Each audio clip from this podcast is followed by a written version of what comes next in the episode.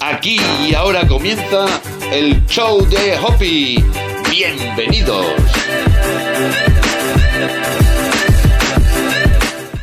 Hola, ¿qué tal? Muy buenas. ¿Cómo están los oyentes del podcast, el show de Hoppy?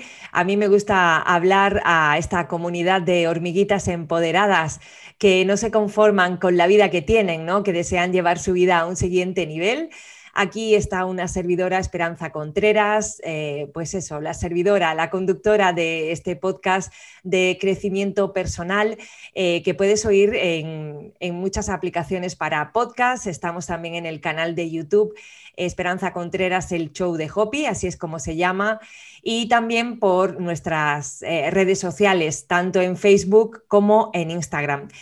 Y bueno, pues aquí hoy estoy haciendo una entrevista, como sabéis, y les llamamos nosotros, son las entrevistas motivadoras, porque nos motivan a ser mejores personas, ¿no? En este caso, eh, cuento con, eh, con la presencia de Vilma Chirinos. Hola Vilma, ¿qué tal? Muy buenas. Hola. ¿Cómo estás, Esperanza? Muy bien, aquí encantada con que te encuentres en, en este programa del show de Hopi, en esta entrevista. Y yo agradecida por la invitación, agradecida porque, bueno, es una oportunidad de estar en este programa que, me parece que es bien interesante, bien importante además. Este, y bueno, ahí siguiendo el trabajo que tú estás haciendo, entonces es lindo estar en un programa que, eh, hace, hace alianza con lo que uno, uno viene haciendo. Perfecto. Pues ya, yo también igualmente encantada de que te encuentres por aquí. Em, eh, la verdad es que, bueno, la, evolución ¿no? del podcast, hablando siempre de crecimiento personal, de cómo podemos eh, aportar valor a, pues a, los oyentes. Y en este caso vamos a hablar de algo muy importante, Vilma, y por ello agradezco tanto tu presencia. Eh, bueno, mm, si te parece, vamos a, presentarte primero para que la gente te conozca.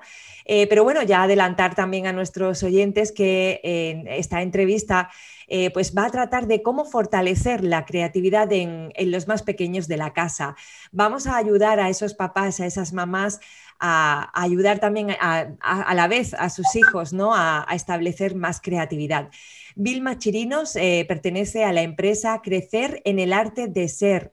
Ella es licenciada en Trabajo Social, ha estudiado constelaciones familiares, neurolingüística y es coach ontológico. También ha estudiado una maestría en dinámica grupal.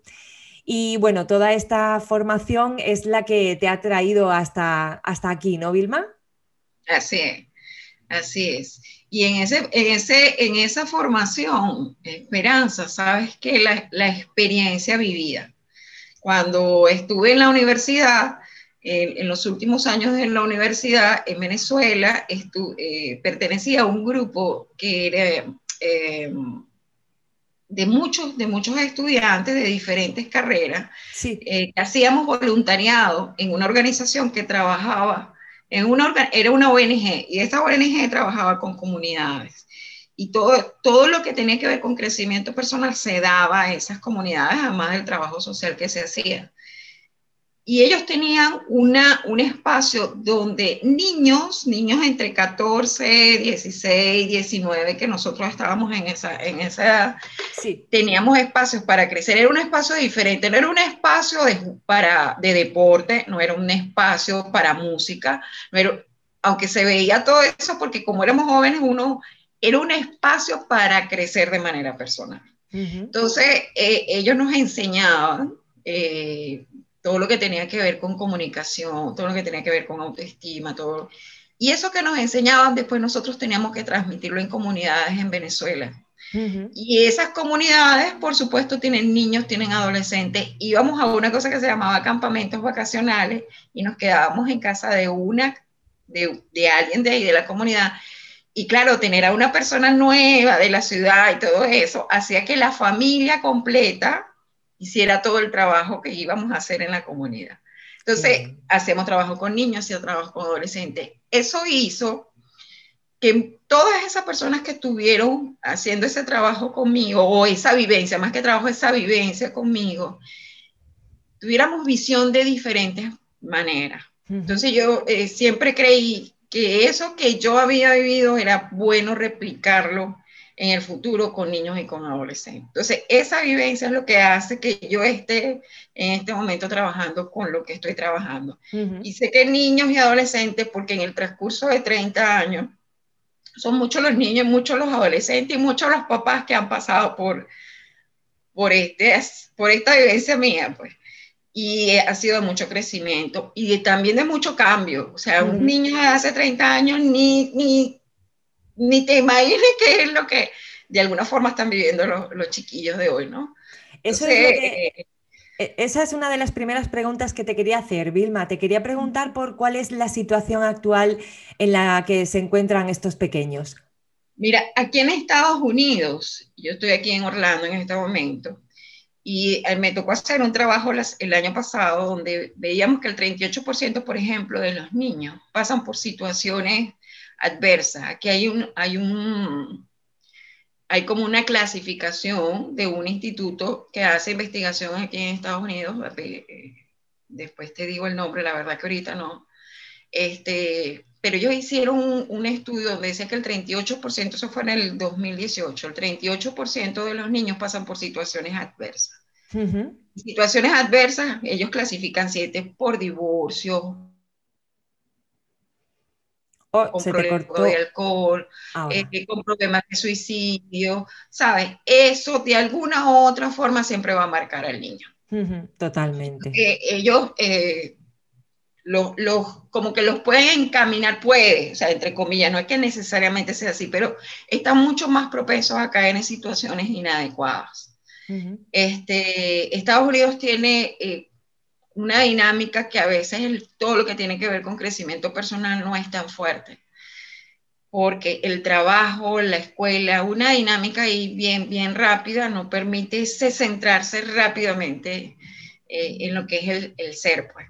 Entonces, eh, decidimos, eh, bueno, ¿cómo, ¿cómo hacemos para que eso que puede ser adverso para un niño se convierta en un espacio de respeto y de seguridad y de aprendizaje a nivel personal que le permita tener herramientas para... Sí, pasa por esta situación de que sus padres se divorcian, efectivamente. Sí, es correcto, como para fortalecerlo. Pero además de eso, en estos días investigaba sobre y escuchaba algunos programas que están en España, por cierto, sobre la situación de los niños a nivel de la creatividad como un niño ahorita está mucho más limitado con el proceso de creatividad. Y fíjate que el proceso de creatividad está ligado a lo emocional porque significa crear, significa gestionar, significa ver caminos, significa ver posibilidades, porque no es solo lo artístico cuando hablamos de creatividad, sino que en el día a día, ¿qué es lo que vamos haciendo que nos permite estar en bienestar, que nos permite salir de situaciones, que nos permite salir y buscar maneras de cómo ese malestar que, emocional que de repente tenga, porque estoy triste, porque tengo rabia, porque, eh, ¿sabes? Me pueda, pueda, pueda salir de ello.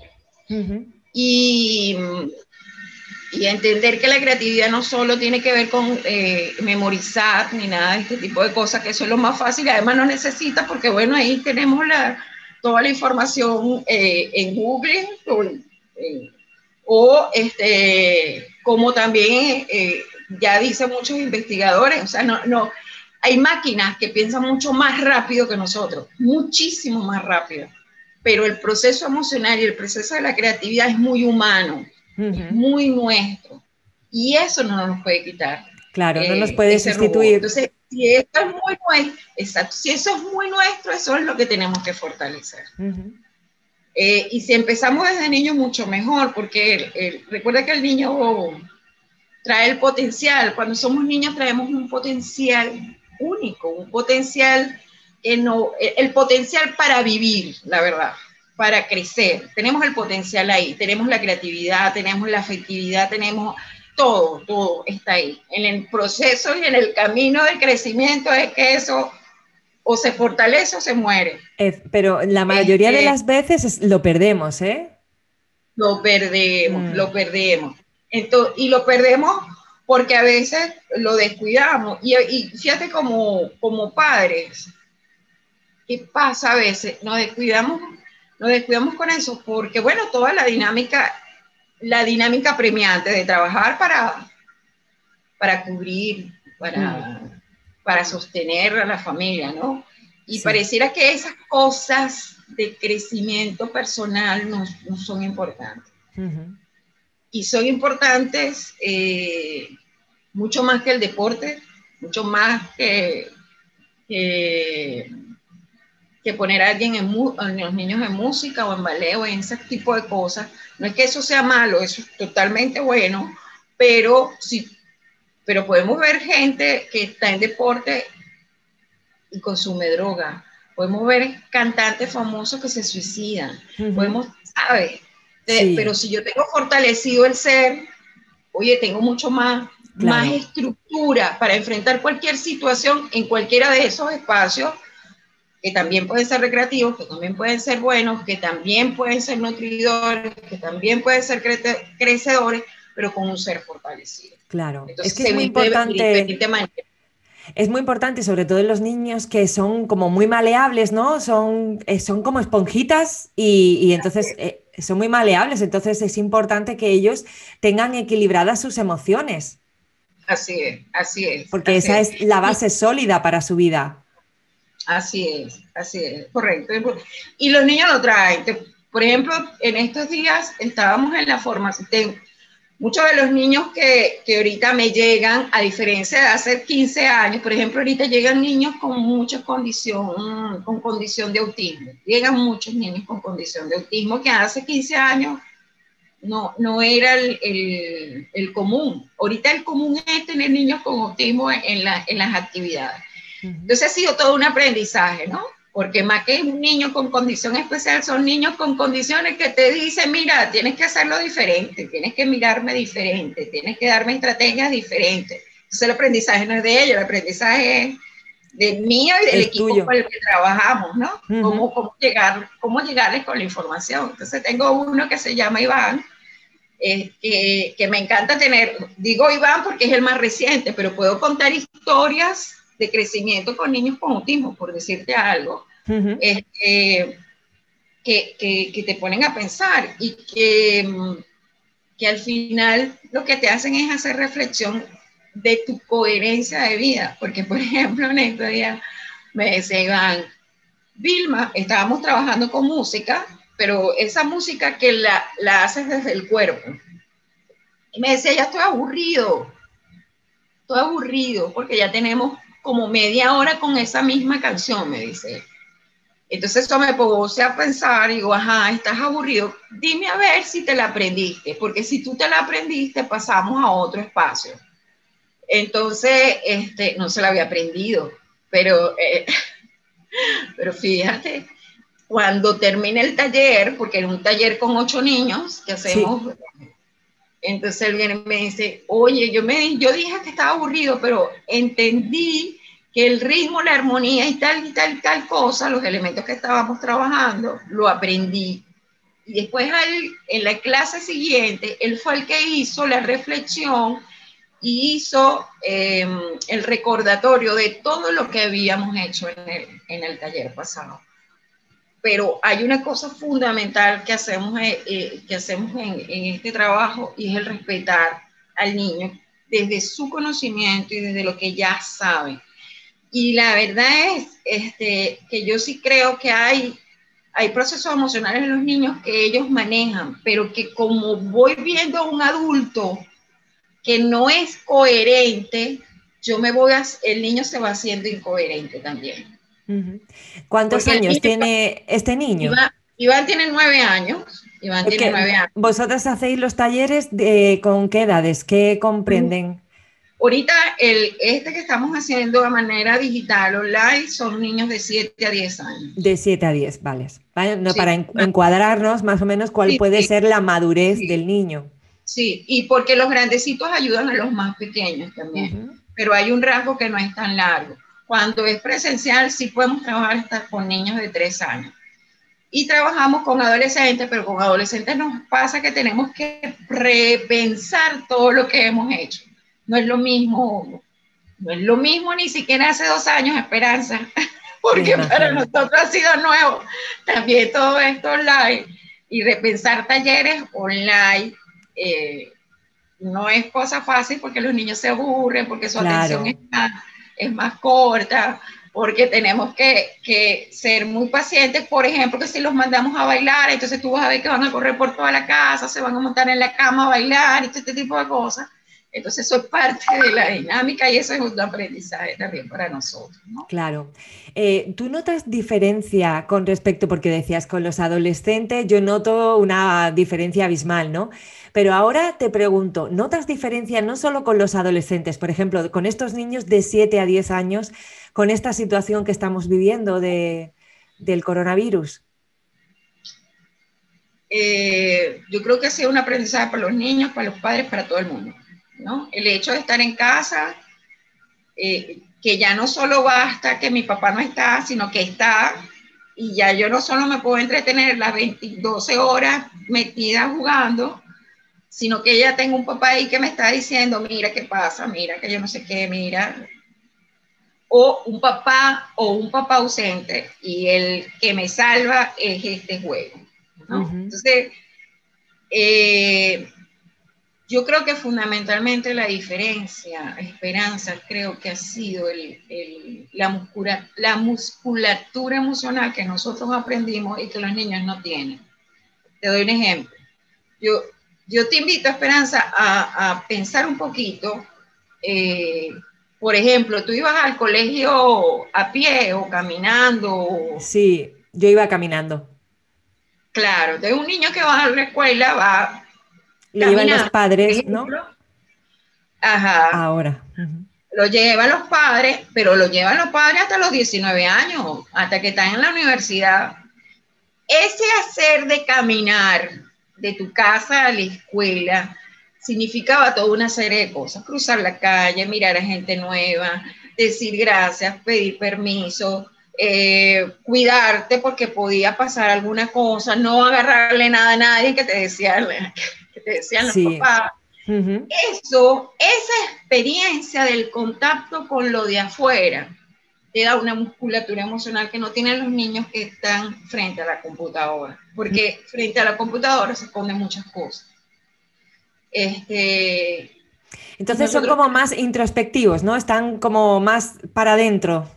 Sí, están más para adentro, pero porque no tienen esa musculatura emocional para, para poder interactuar para poder vivenciar, para poder, ¿cómo, cuándo es que digo sí, cuándo es que digo no, cuándo me doy cuenta, cuando eh, me doy cuenta que si me aman, cuando me doy cuenta si es algo que está bien para mí o no está bien para mí. Eso que se percibe de piel a piel, de instinto a instinto, no lo da la computadora. No lo da la computadora. Este, y también depende a lo que el niño esté, a lo que el niño esté expuesto. ¿Qué juego a lo que está expuesto? Juego, ¿qué tipo de, de información es lo que me está llegando en el juego? ¿No? Entonces, eh, ese roce, ese roce que, que es muy del humano, muy del humano, los niños lo tienen poco al menos que estén en un deporte, al menos que estén en una actividad que tenga que ver con lo social. Fíjate que no tiene que ver con la inteligencia. Los niños de hoy son sumamente inteligentes, sumamente inteligentes. Yo recuerdo que una vez hice un taller con adultos, con ingenieros, y recuerdo que estábamos trabajando algo y estaba pidiéndole una respuesta y, oye, costó que dieran la respuesta. Inclusive creo que no la dieron, al final creo que la di yo pero después dije, voy a probar esto con niños de 7 años, de segundo grado, recuerdo. Y estábamos jugando en el juego. Y un niño de 7 años me dio la respuesta así, rapidita, rapidita. O sea, no tuve ni que hacer muchas cosas para que él diera. Entonces, muy inteligente, son muy perspectivos. Porque el hecho del juego, que también, por supuesto, los ayuda a manejar ciertas, ciertas eh, condiciones mentales y cerebrales y todo esto, le da cierta, cierta rapidez. Este, pero un niño, pero fíjate, ese mismo grupo no sabía manejar el hecho de que sus papás no los acompañaron. Fíjate. ¿eh? Entonces lloraban, se ponían tristes. Entonces tú ves, ves ahí la diferencia, ese manejo del humano, creo que le faltan a los niños de hoy. Y cuando no hay manejo del humano, el niño no logra respetar, el niño no logra entender que el otro es igual, el niño no le importa maltratar, no le importa dañar, porque eso no me, eso no me incumbe. Y lo que no me incumbe no lo, no lo cuido. Pues eso me hace recordar, por ejemplo, cuando tú tienes una mascota, eh, dicen, por ejemplo, tienes un gato en casa. Ay, tu gato, tu gatito negro. sí. Pues eh, a mí, por ejemplo, me recomendaron que tuviese otro gato más en casa porque cuando un gato se cría solo, eh, por ejemplo, pues al jugar contigo te hace más daño porque como no sabe, sin embargo, al tener otro gatito que juega con él, ah, claro, el otro gato dice, pero bueno, que tú me vas a arañar, toma y te araño yo también. ¿Sabes? Entonces, y me, he acordado porque digo, es que entonces igual que pasa con los animalitos. Claro, claro, pasa igual, pasa igual, es igual. Y fíjate que si pones dos animales que van creciendo juntos y son de repente un lorito y, y un gato, no lo dañan porque vienen creciendo juntos, porque para ellos es como que una dinámica es interactuar juntos. Eso le faltan a los niños. Lo otro es eh, hay que quitar, el, mira, a mí hay, hay cosas que a mí me asombran a veces, ¿no? Cuando hago este tipo de reflexión. Y es que, por ejemplo, yo entendía, cuando yo hacía un taller de autoestima, cuando yo tenía 19 años, tengo 54 años, cuando yo tengo 10, tenía 19 años y nos presentaban todos estos talleres, yo decía, y decía, oye, mi mamá se comporta de esta manera, claro, es que ella no tuvo esto, no tuvo esto, no pasó por esta experiencia, este, no fue abrazada de la misma manera, ¿sabes? Este tipo de cosas. Pero no había internet, no había libros que hablaran de eso. Yo recuerdo que el primer libro que yo conocí de crecimiento personal fue de Luisa Hay. Sí, y eso fue como en el 93, una cosa así. No había, no había. Eh, y eso porque lo tenía porque me tocó ir a Argentina esa vez y me compré el libro y eso me parecía extraordinario ese libro. Pero ese libro llegó a Venezuela en el ponte en el 99, en el 2000, una cosa así. O sea, esa información no era algo que se manejaba porque, bueno, no teníamos estas plataformas. Hmm. Pero en este momento, después de 30 años, yo a veces escucho el mismo discurso. No, es que mi papá, yo, decía, pero no puede ser que ya hemos pasado 30 años y todavía estemos con el mismo discurso. Porque en este momento sí hay información. En este momento hay toda una serie de gente trabajando cosas espectaculares, preciosas, con los papás, con, esta misma plataforma que tú tienes, que informa, que da herramientas. Entonces, y es una cosa que tenemos que hacer, tenemos que aprender, porque los niños de ahorita no tienen, no, o sea, no pueden tener los mismos valores no pueden, los cambios de valores son diferentes, los valores son diferentes, las estructuras son diferentes.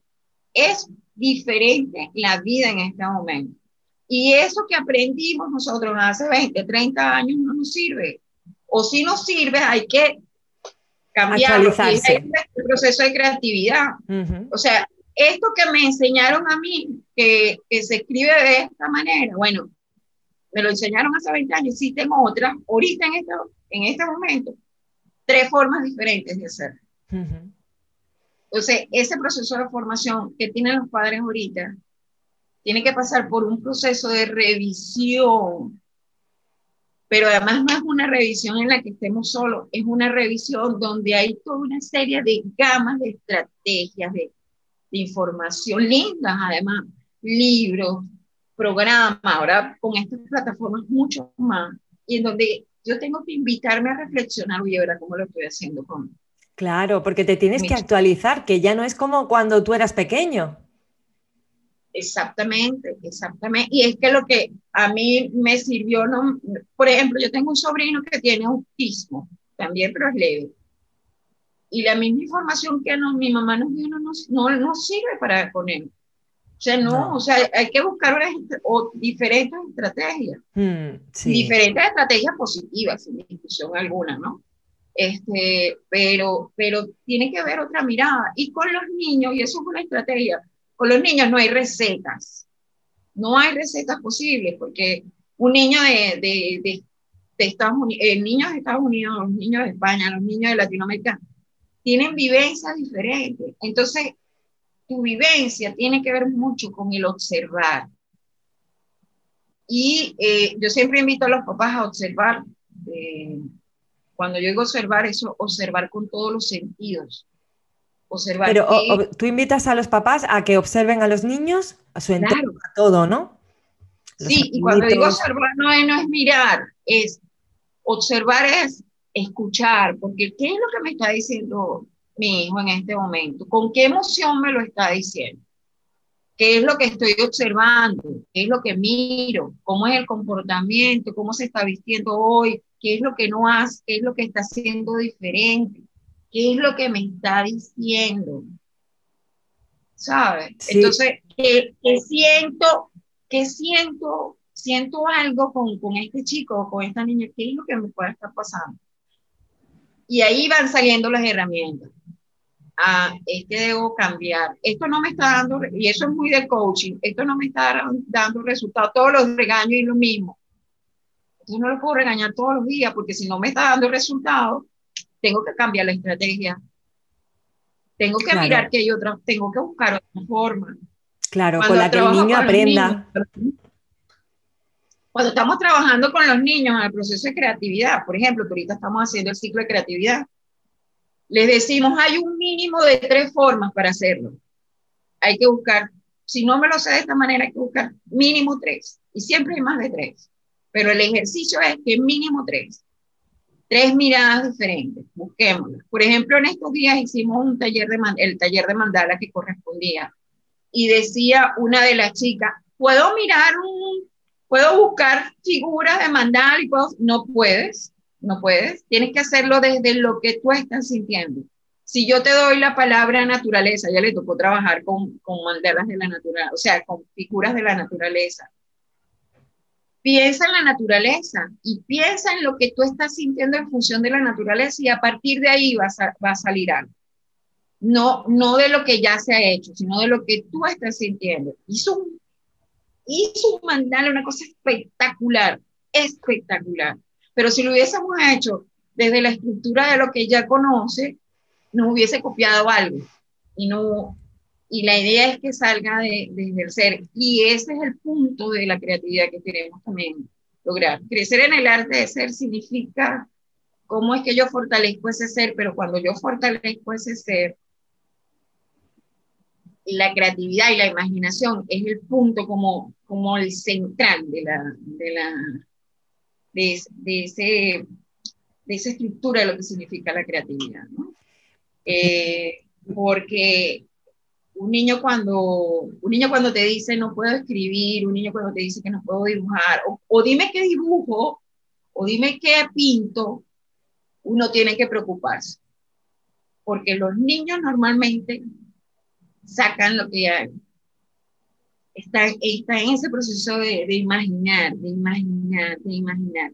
Y cuando uno está centrado en el ser, el proceso de esa creatividad, de sentirse que puedo, de sentirse que estoy conectado con la vida, de sentirse que está, tiene que ver con, ese, con eso. O sea, la verdad es que es como imaginar la vida, es como imaginar la vida. Y imaginar la vida está muy conectado con la creatividad. Ahí como, amarradito, pues. Porque aprender yo aprendo, puedo aprender, me puedo aprender, no sé, ni siquiera que ahorita hace uno el ejercicio de aprenderse cosas memorizadas, porque las busca rápidamente. Pero el hecho de crear, el hecho de crear, no hay más gesto, no hay más, más gesto creativo que cocinar, esperanza. Porque tienes que cocinar tres veces al día, porque tienes que cocinar para toda la vida. Claro, es cierto. no hay más, no más, más, más, punto más creativo que ese, por, por decir algo. Pero la vida en este momento, con tanto embate, con tanta información, con tanta gente diciéndote cosas, con tantas cosas que son verdad y con tantas cosas que son mentiras, con valores que están distorsionados, con valores...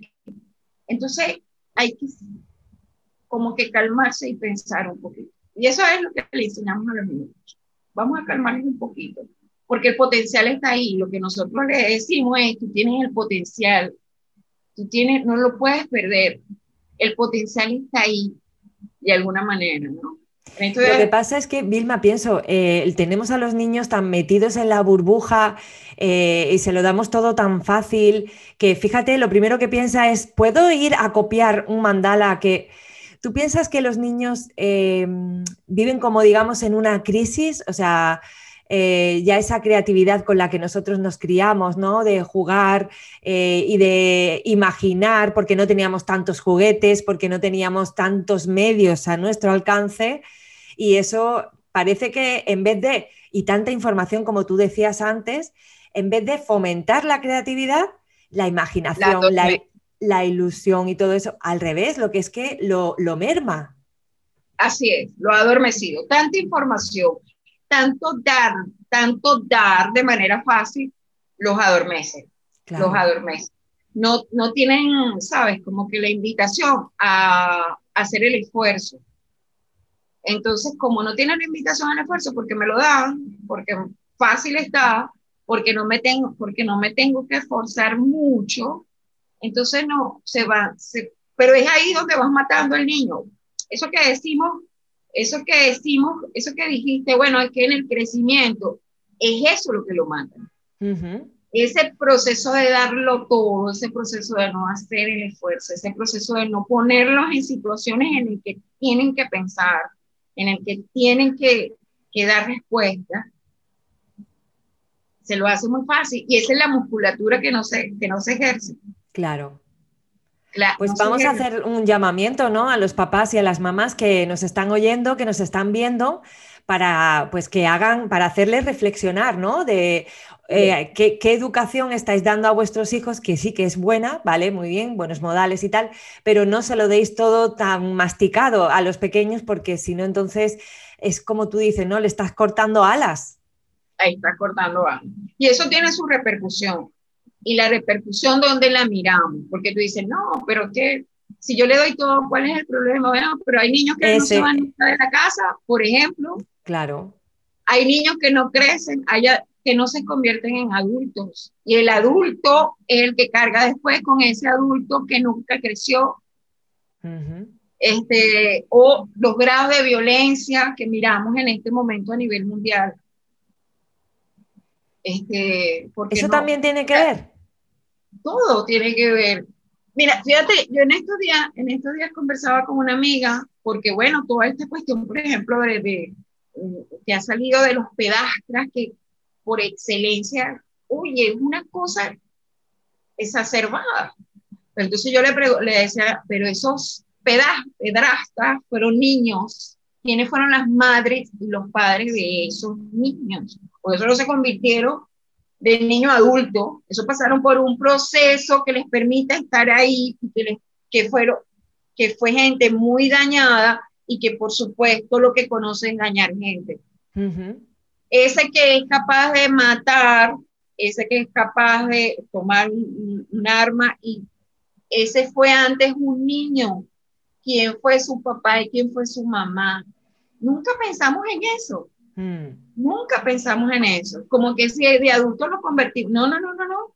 Ese adulto que es dañado es porque cuando estuvo en este espacio de niño, no fue cuidado. Vivió, claro, vivió alguna mm, situación así y él lo que está haciendo es repitiendo ese patrón, lo que vivió. Así es, así es. Entonces, toda esa violencia, la Organización Mundial de la Salud, la UNICEF, se, alarma, se alarman de los grados de violencia que vive la mujer, por ejemplo. Y si yo tengo dos o tres hijos, ¿qué aprenden? Si están mirando todos los días que a mi madre la están golpeando, que todos los días... Después ellos son maltratadores. Puede ser inconscientemente. Hay, niños que, surgen, salen y dicen, bueno, sí, está bien, yo, mi mamá fue maltratada, yo voy a evitar esto de adulto. Pero hay otros que no, ¿sabes? Pero es que esos que maltratan es porque piensan que es lo normal, porque ellos se han criado con eso. Así es, así es. Entonces, es lo mismo que en el coaching que te dije anteriormente. ¿Qué sociedad tenemos la sociedad que tenemos, y aquí visto desde el trabajo social y desde lo sociológico, que, qué sociedad tengo y qué familias tengo, qué niños han crecido, con qué han crecido, bajo qué valores han crecido, bajo qué recursos han crecido. porque la violencia no ha disminuido. las plataformas no han hecho que disminuya la violencia, todo lo contrario. Entonces, este, el, mira, siempre la figura de papá y mamá es importante, siempre. O sea, eso en, nuestra familia, vista desde la constelación, papá y mamá son el eje fundamental de todo, de todo ser humano. Con toda una carga familiar con la que venimos, sin discusión alguna. Sí. Entonces, esa base, el, el, tener un hijo, siempre, yo siempre he creído que es un gran compromiso, es un proyecto. Cuando tú tienes un niño ahí, tú dices, este ser humano, ¿qué quiero que sea? Porque este ser humano no se va a quedar aquí en mi casa. Hay, un, hay, un, hay una gente en Chile que trabaja con, con, niños también y ellos dicen, los niños no son de la familia, los niños son de todos. Del mundo. Del, del mundo además, y además un mundo globalizado, ya no es un mundo en pequeñito, es un mundo globalizado, donde donde ese niño va a salir afuera. ¿Y qué es lo que quiero que ese ser humano sea afuera? Porque aquí adentro puede ser que yo no le ponga límites, puede ser que yo no le ponga normas, puede ser que yo no le ponga... Y está bien, porque yo, el padre asume la responsabilidad de un niño que no tiene toda esa estructura, pero ese niño va a salir afuera y afuera va a hacer daño. Afuera o le van a hacer daño, o le van a hacer daño. Entonces tú tienes que pensar mucho en ese niño. El amor, por supuesto, es, fundamental, pero, pero ese amor tiene toda una serie de características que tenemos que cuidar, ¿no? Eh, un amor con respeto, un amor con, con valores, con, valores, justicia, igualdad, sin discusión, con escucha, sin discusión alguna. Hay todos unos elementos en el que en este momento no hay excusa para no hacerlo. Lo que hay es gente floja que no quiere, o padres flojos, o personas que cuidan niños flojas que no quieren aprender. Mm. Y el mayor aprendizaje también siempre te lo dan ellos. Ellos te dicen, ellos te dicen, lo que pasa es que a veces desde la soberbia del adulto creemos que, que ellos no, no traen un aprendizaje en el que nosotros tenemos que volver a repensar todo lo que hemos aprendido.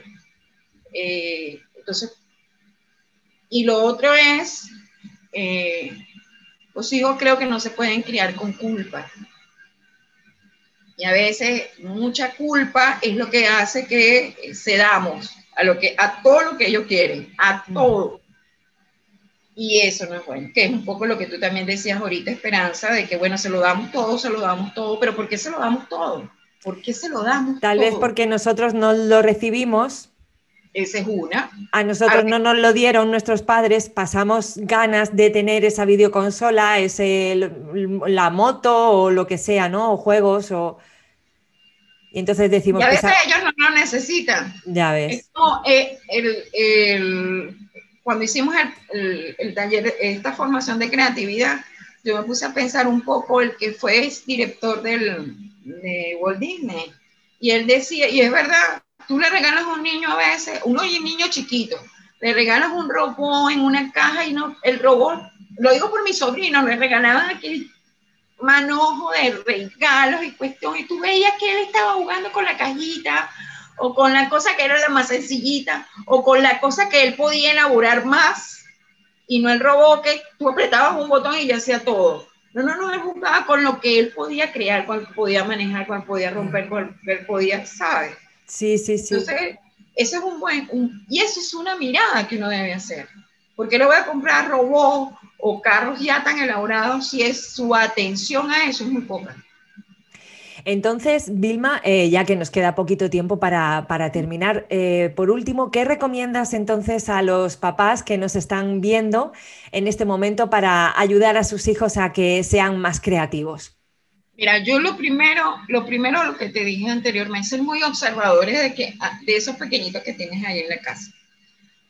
Luego, en este momento, mm, el desarrollo de la inteligencia de los niños ya es biológico, ya vienen con ese chip de inteligencia. Entonces, hay que poner un poquitico más de esfuerzo de ser niños más compasivos, más emocionalmente compasivos, más emocionalmente afectivos, eh, niños vitales. hay niños que no son vitales, niños que, que tienen que estar conectados con la vida. Y la vida es la naturaleza, y la vida son los animalitos, el árbol. La vida es relacionarte, claro, sin discusión alguna con esta situación de pandemia mundial, eh, la, la, parte esta de TAP eso, bueno, se ha, se ha, limitado. Pero sin embargo, fíjate que estos espacios eh, eh, a nivel virtual también puede ser una parte, puede ser o, bueno, también... No, pero bueno, que por ejemplo también puedes llevar a tu niño al campo los fines de semana, o sea, aunque estemos en pandemia, ¿no? Bueno, no puede, no puede, relacionarse a lo mejor con, con otros niños para, eh, porque bueno, no conviven, pero si son de la misma unidad familiar, sí. Sí, claro que sí. Un animal, un gato, como, como quieres tú tu gato, genera en el niño procesos afectivos, ¿sabes? Porque lo tengo que cuidar, porque él me está mostrando algo los niños son, con los animales es una cosa maravillosa, los animales son una cosa maravillosa, enseñan mucho al niño. El, el, el, ir a la naturaleza, como tú dices, este árbol, ¿qué nos da este árbol? ¿Qué permite el árbol? El mar que nos permite, la lluvia que nos permite. Eso nos contacta con la vida. Y los niños empiezan a mirar, bueno, si esto es lo que me rodea, es parte de lo que, de lo que soy, de lo que es la vida. Entonces, eso es trascendencia. Eso es mm. trascendencia, trasciende, un niño trasciende. Hay gente maravillosa, hay adultos maravillosos porque han, por supuesto también hay padres que, que, son maravillosos y que han acompañado excelentemente bien a los, a, yo, niños. Yo a esos padres les llamo padres conscientes. Así es, así es. Estamos en un momento de conciencia, de hacer mucha conciencia con lo que se está haciendo. Y, y con los niños por la responsabilidad que tenemos en el futuro. Yo trabajo con niños porque yo, yo le, con Aleya, que es mi compañera de trabajo aquí, le digo, mira Aleya, nosotros tenemos que hacer trabajo porque es que nosotros estábamos por viejos, tenemos que hacer que los que vienen nos cuiden. Claro. Cuiden en, en donde vamos a estar, cuiden el universo en el que nosotros vamos a vivir. Entonces tenemos la responsabilidad de ser gente mucho más afectiva, de ser gente mucho más compasiva. esos son los niños que vienen creciendo. Ese es el que tiene en este momento el jueguito, ese es el que va a liderizar cosas en el futuro. Entonces tenemos que hacer más humanos a esos seres humanos que vienen creciendo.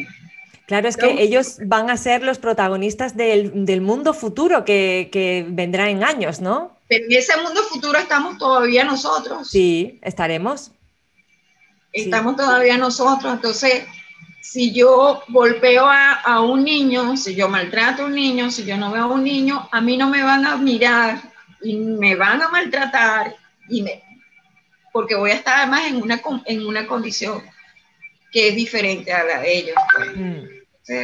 Tiene que ver con cuidarnos a todos. Cuando cuidas a un niño, la verdad es que estás cuidando a todos. Así es. A todos, a todos. Todos somos uno todos somos uno. Todos somos uno. Exactamente así es, Esperanza. Bueno, y Vilma, eh, ¿cómo pueden contactar con, con vosotras las papás, las mamás que están viendo este programa? Porque, bueno, pues esto que estás contando de todo este bagaje eh, profesional y todo este conocimiento, pues pueden haber padres que estén escuchando el programa y que digan, ay, pues yo quiero que mi hijo vaya a un taller de, de Vilma y de Aleya. Sí, ahorita estamos, bueno, pueden conseguirnos en Instagram, en Crecer en el Arte de Ser, ahí estamos constantemente sacando nuestra programación, ahí mostramos lo que hacemos con los niños. Y bueno, se pueden contactar por, por número, por teléfono, bueno, que indica, como estamos aquí en Estados Unidos, eh, bueno, ella está ahí en, en, en, Europa porque estamos, tenemos niños de Europa haciendo ahorita nuestros talleres, tenemos niños de aquí, entonces eso también es lindo porque eso hace que se globalice esas relaciones afectivas y chévere. Este, y bueno, por Instagram, como les dije, en Crecer en el Arte de Ser.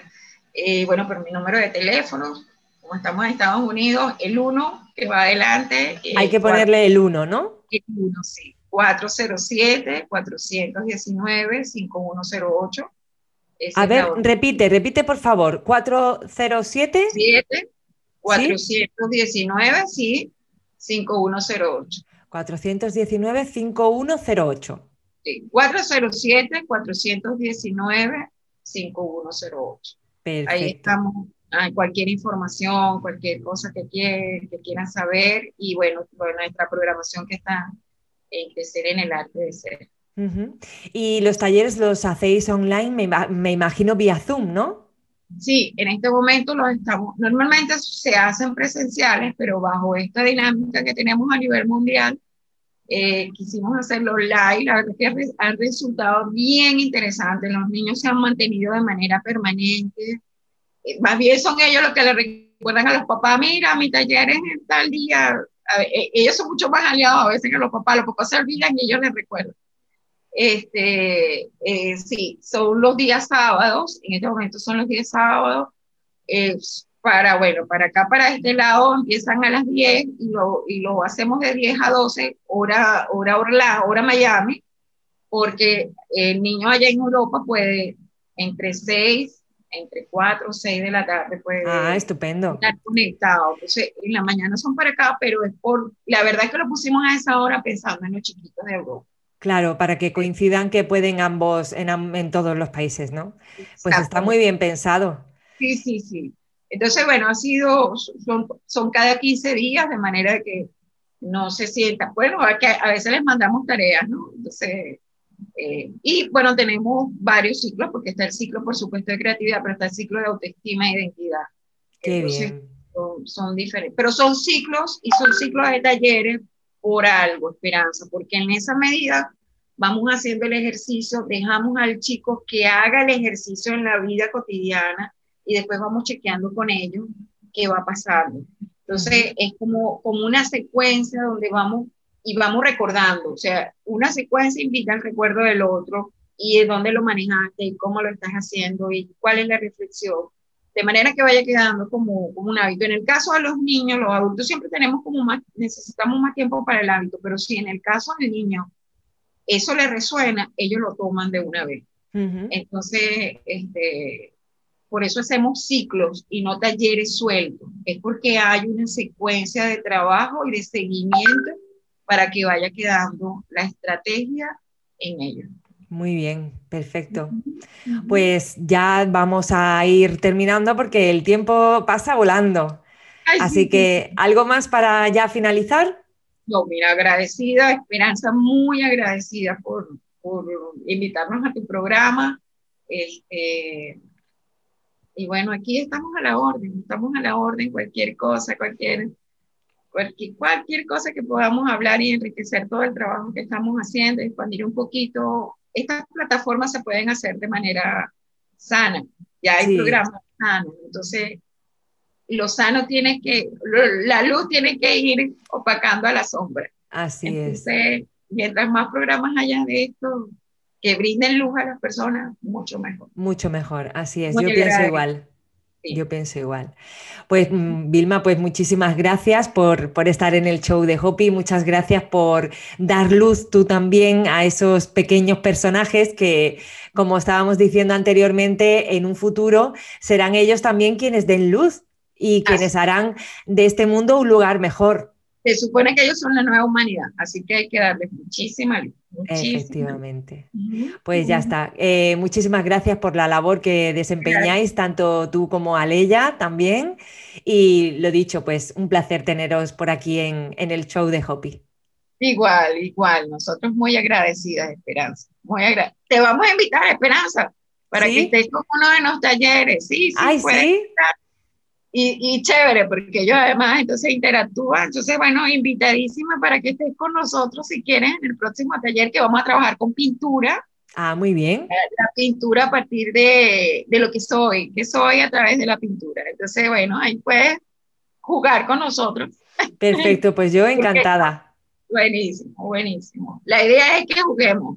Eso saca lo, que, lo bueno que hay en nosotros. ¿Verdad? Que volvamos a ser niños. Así es, así es. Pues un abrazo muy fuerte, Vilma, y encantada de, que estés aquí en el show de Hopi. Muchas gracias. Muchas gracias, Esperanza. Un beso y un abrazo.